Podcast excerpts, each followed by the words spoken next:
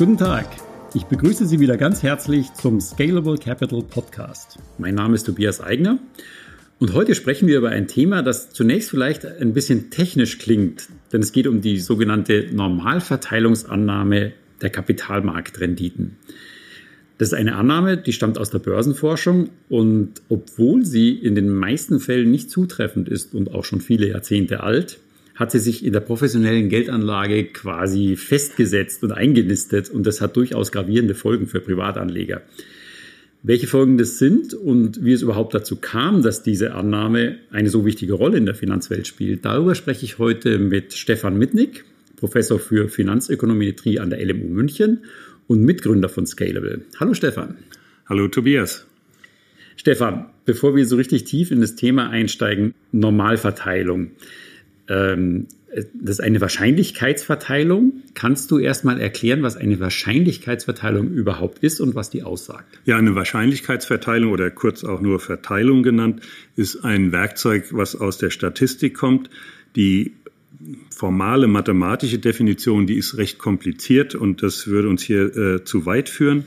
Intuitiv betrachtet, äh, ist eine Wahrscheinlichkeitsverteilung eine mathematische Funktion, die mir angibt, mit welchen Wahrscheinlichkeiten bestimmte Werte von einer Zufallsvariable oder von einem Zufallsexperiment angenommen werden.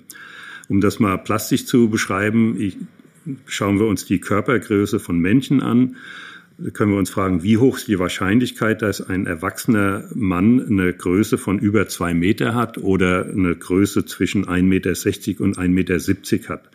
Wenn ich die Wahrscheinlichkeitsverteilung für äh, Körpergrößen von erwachsenen Männern kenne, dann kann ich für alle möglichen Größenkonstellationen ähm, kann ich eine Aussage treffen, wie wahrscheinlich ist, dass ich diese bestimmte Größe antreffe in der äh, Realität. Also immer dann, wenn wir es mit Zufallsprozessen zu tun haben, äh, dient mir eine Wahrscheinlichkeitsverteilung dazu, die Ergebnisse, die eintreten können, auch mit bestimmten Wahrscheinlichkeiten beschreiben zu können. Nun ist die Normalverteilung eine sehr gängige Wahrscheinlich äh, Wahrscheinlichkeitsverteilung. Sie gilt in sehr vielen Bereichen. Kannst du jetzt erklären, was man speziell darunter versteht und was diese Normalverteilung in der Finanzwelt aussagt? Ja, also eine Verteilung wird häufig mit einer mathematischen Funktion beschrieben und die Normalverteilung ist eben eine ganz bestimmte mathematische Funktion. Äh, und äh, man spricht da auch von einer Glockenkurve und äh, die älteren Zuhörer unter uns, die vielleicht noch äh, den 10 D-Mark-Schein in Erinnerung haben. Darauf war ein Mathematiker abgebildet, Karl Friedrich Gauss, der die Normalverteilung ins Leben gerufen hat. Und es gab eben auch auf diesem 10 D-Mark-Schein äh, eine Formel und auch eine bestimmte Kurve zu sehen, diese, diese berühmte Glockenkurve. Äh, und das ist die Kurve, die beschreibt, mit welchen Wahrscheinlichkeiten bestimmte Eintritte von Zufallsvariablen beobachtet werden können.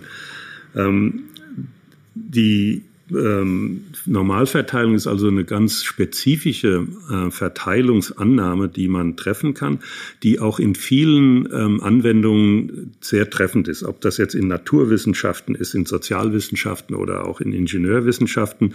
Immer dann, wenn Zufälle mit im Spiel sind, ist die Normalverteilung eine oft eine adäquate Beschreibung der Wahrscheinlichkeiten, die dann eintreten können. Ähm, das Normale äh, in Anführungszeichen an der Normalverteilung ist, dass nur geringe Abweichungen typischerweise gibt von den erwarteten Größen oder von dem Mittelwert. Das heißt, äh, in der Normalverteilung sind die Beobachtungen, die wir antreffen, häufig äh, gebündelt um den Mittelwert dieser Zufallsvariable. Also in, um auf das Beispiel der Körpergröße zurückzukommen, ähm, wir beobachten bei erwachsenen Männern vielleicht eine Körpergröße von einem Meter 75 im Mittel und nur sehr selten ist jemand größer als 2,20 Meter und eine Person äh, über drei Meter äh, treffen wir äh, äh, nie an. Ähm, also extreme Abweichungen vom Mittelwert gehen relativ schnell in der Wahrscheinlichkeit gegen Null. Ähm, wenn wir das jetzt auf die Börse übertragen, heißt das, äh, wir erwarten für bestimmte Aktien zum Beispiel eine Durchschnittsrendite von ähm, fünf Prozent im Jahr zum Beispiel und Abweichungen davon vier Prozent, drei Prozent, sechs, sieben äh, können wir noch realistisch erwarten. Keine extremen Kurssprünge, dass also wir äh, negative Renditen von minus zehn oder plus zwanzig haben. Also wir erwarten immer ein ruhiges Fahrwasser unter so einer Normalverteilungsannahme. Und das stimmt wahrscheinlich so nicht, oder? Ja, also Börsen sind äh, doch wesentlich wilder, als, als es die Normalverteilung uns vorgaukelt. Äh, einfach um mal ein Beispiel zu nennen, der Dow Jones, über den wir äh, über 130 Jahre Historie haben an Tagesdaten, ähm, dieser Dow Jones Index, äh, wenn er um fünf Prozent oder mehr fallen sollte, erwarten wir derartige Einbrüche eigentlich nur, dass die alle 3500 Jahre eintreten. Ne? Wenn wir uns aber die Daten anschauen, dann ist im Mittel so ein Einbruch alle 20 Monate zu beobachten. Das ist also schon eine eklatante Differenz. Wir hatten im Oktober 1987 ja einen extremen Kurssturz, äh, als der Dow Jones an einem Tag um über 20 Prozent einbrach.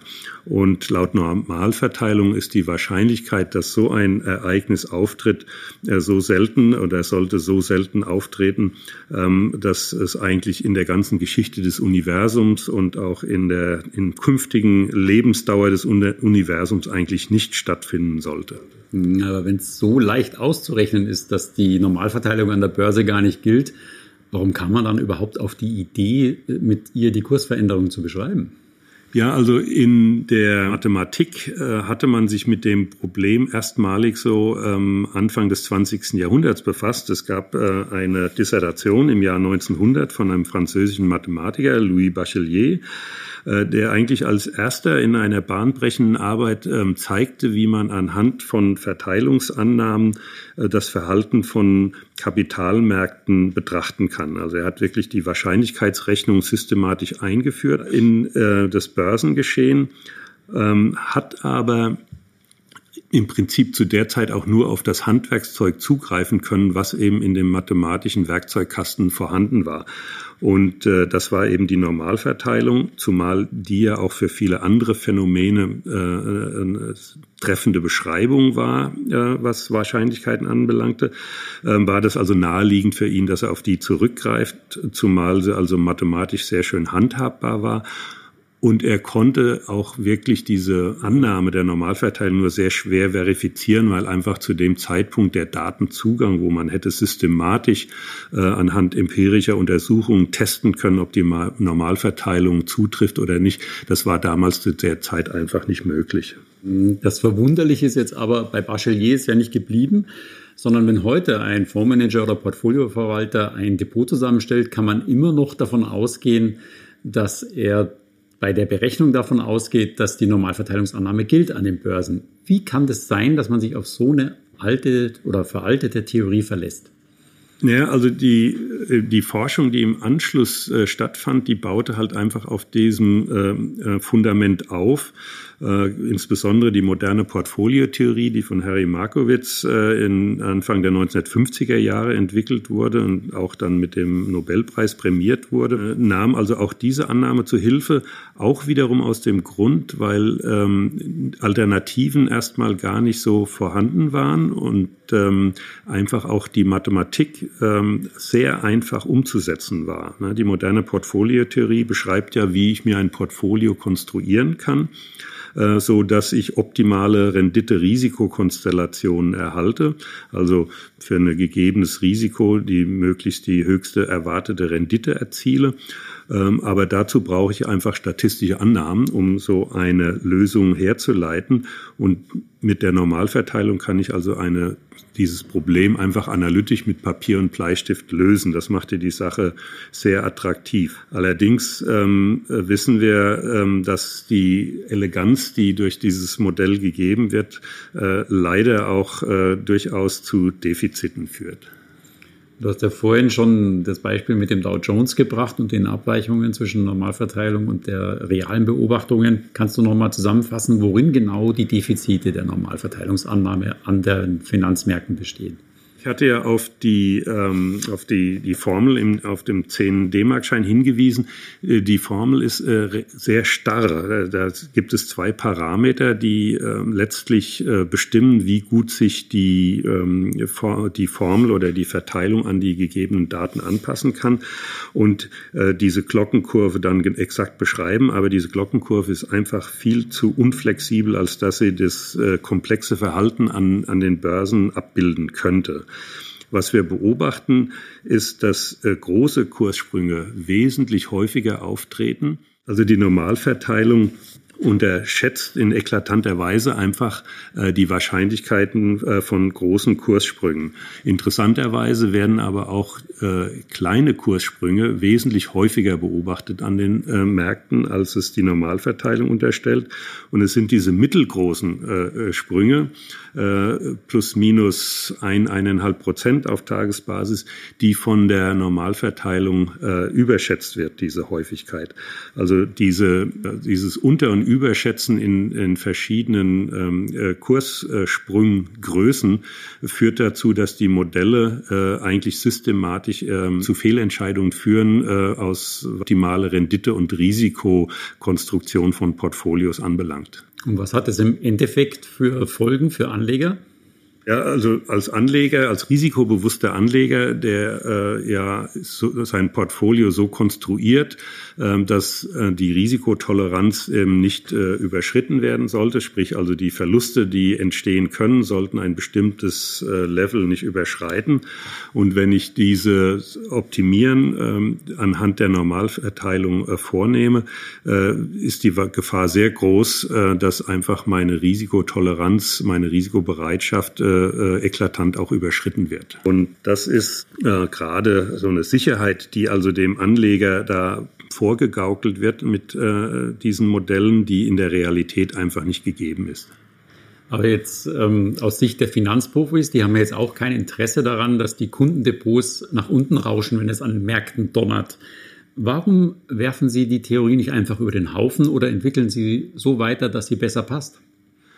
Ja, die Alternativen äh, zur Normalverteilung sind äh, nicht sehr einfach. Also man kann, wie gesagt, äh, mit diesen vereinfachten Annahmen äh, das Problem letztlich äh, anhand von Formeln mit Papier und Bleistift oder einfach sehr einfach einprogrammierbar in äh, Computerprogramme kann man das also sehr einfach implementieren die Evidenz, dass diese Normalverteilung äh, keine zutreffende Beschreibung für Finanzmarktphänomene ist, die geht schon zurück auf die 1960er Jahre. Französische Mathematiker Benoit Mandelbrot äh, und äh, amerikanischer Finanzökonom Eugene Farmer, der auch später mit, mit dem Nobelpreis ausgezeichnet wurde, äh, die lieferten schon in den 1960er Jahren überzeugende empirische Evidenz, dass die Normalverteilung einfach inadäquat ist.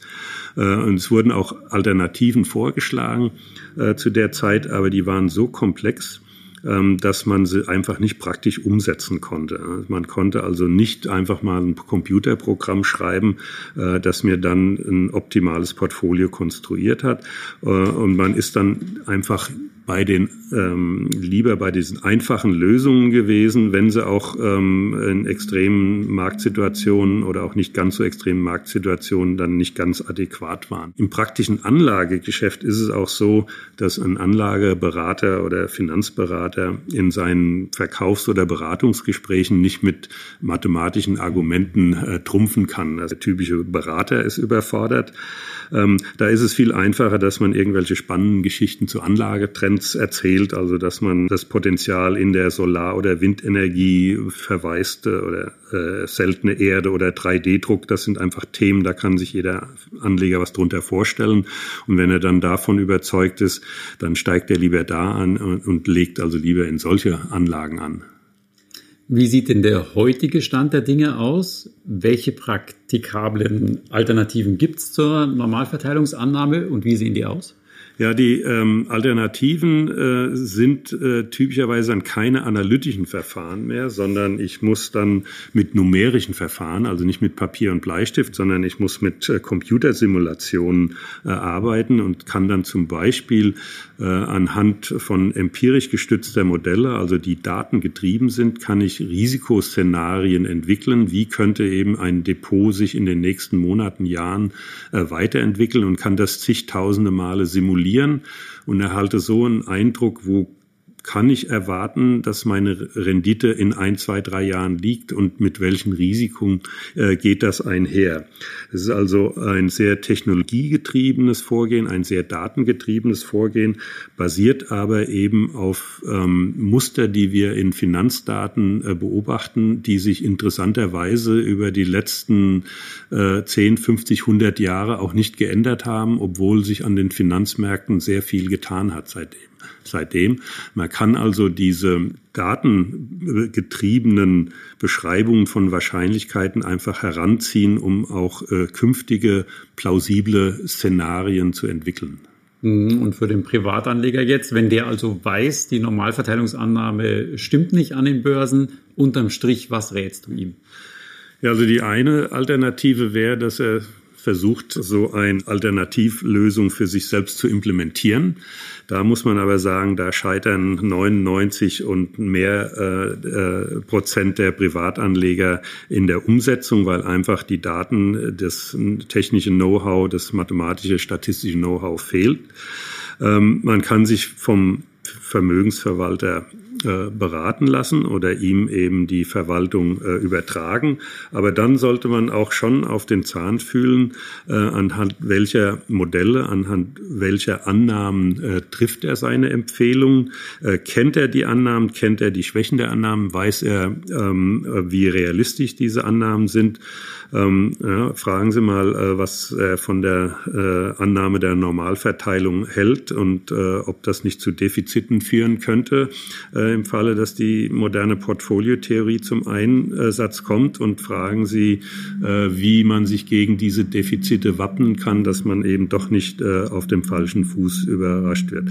Und wenn da keine plausiblen, stichhaltigen Antworten kommen, dann sollte man zumindest diesem Vermögensverwalter nicht sein Geld anvertrauen. Hm, eine klare Aussage. Vielen Dank für das Gespräch, Stefan. Gerne, Tobias. Das war unser Podcast zum Thema Normalverteilung. Wenn Sie dazu noch mehr wissen wollen, dann finden Sie weitere Informationen auf unserer Website oder Sie schicken uns eine Mail an podcast at scalable capital. Vielen Dank fürs Zuhören.